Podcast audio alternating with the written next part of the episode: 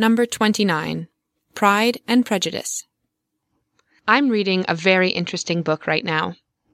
I don't usually read a lot, but it's something special. I'm thinking about it all the time. I go to work and come home thinking about this book. Actually, it's a romantic story, but its plot is very unusual.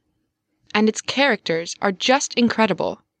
You know, I'm even waiting for their happy marriage, though I'm not a romantic person.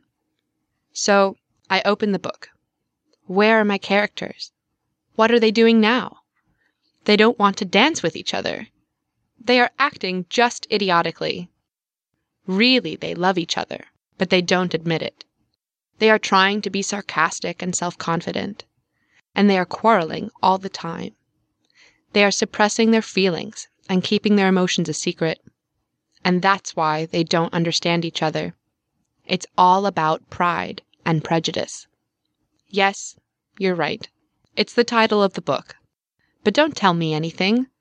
I don't want to know the end now.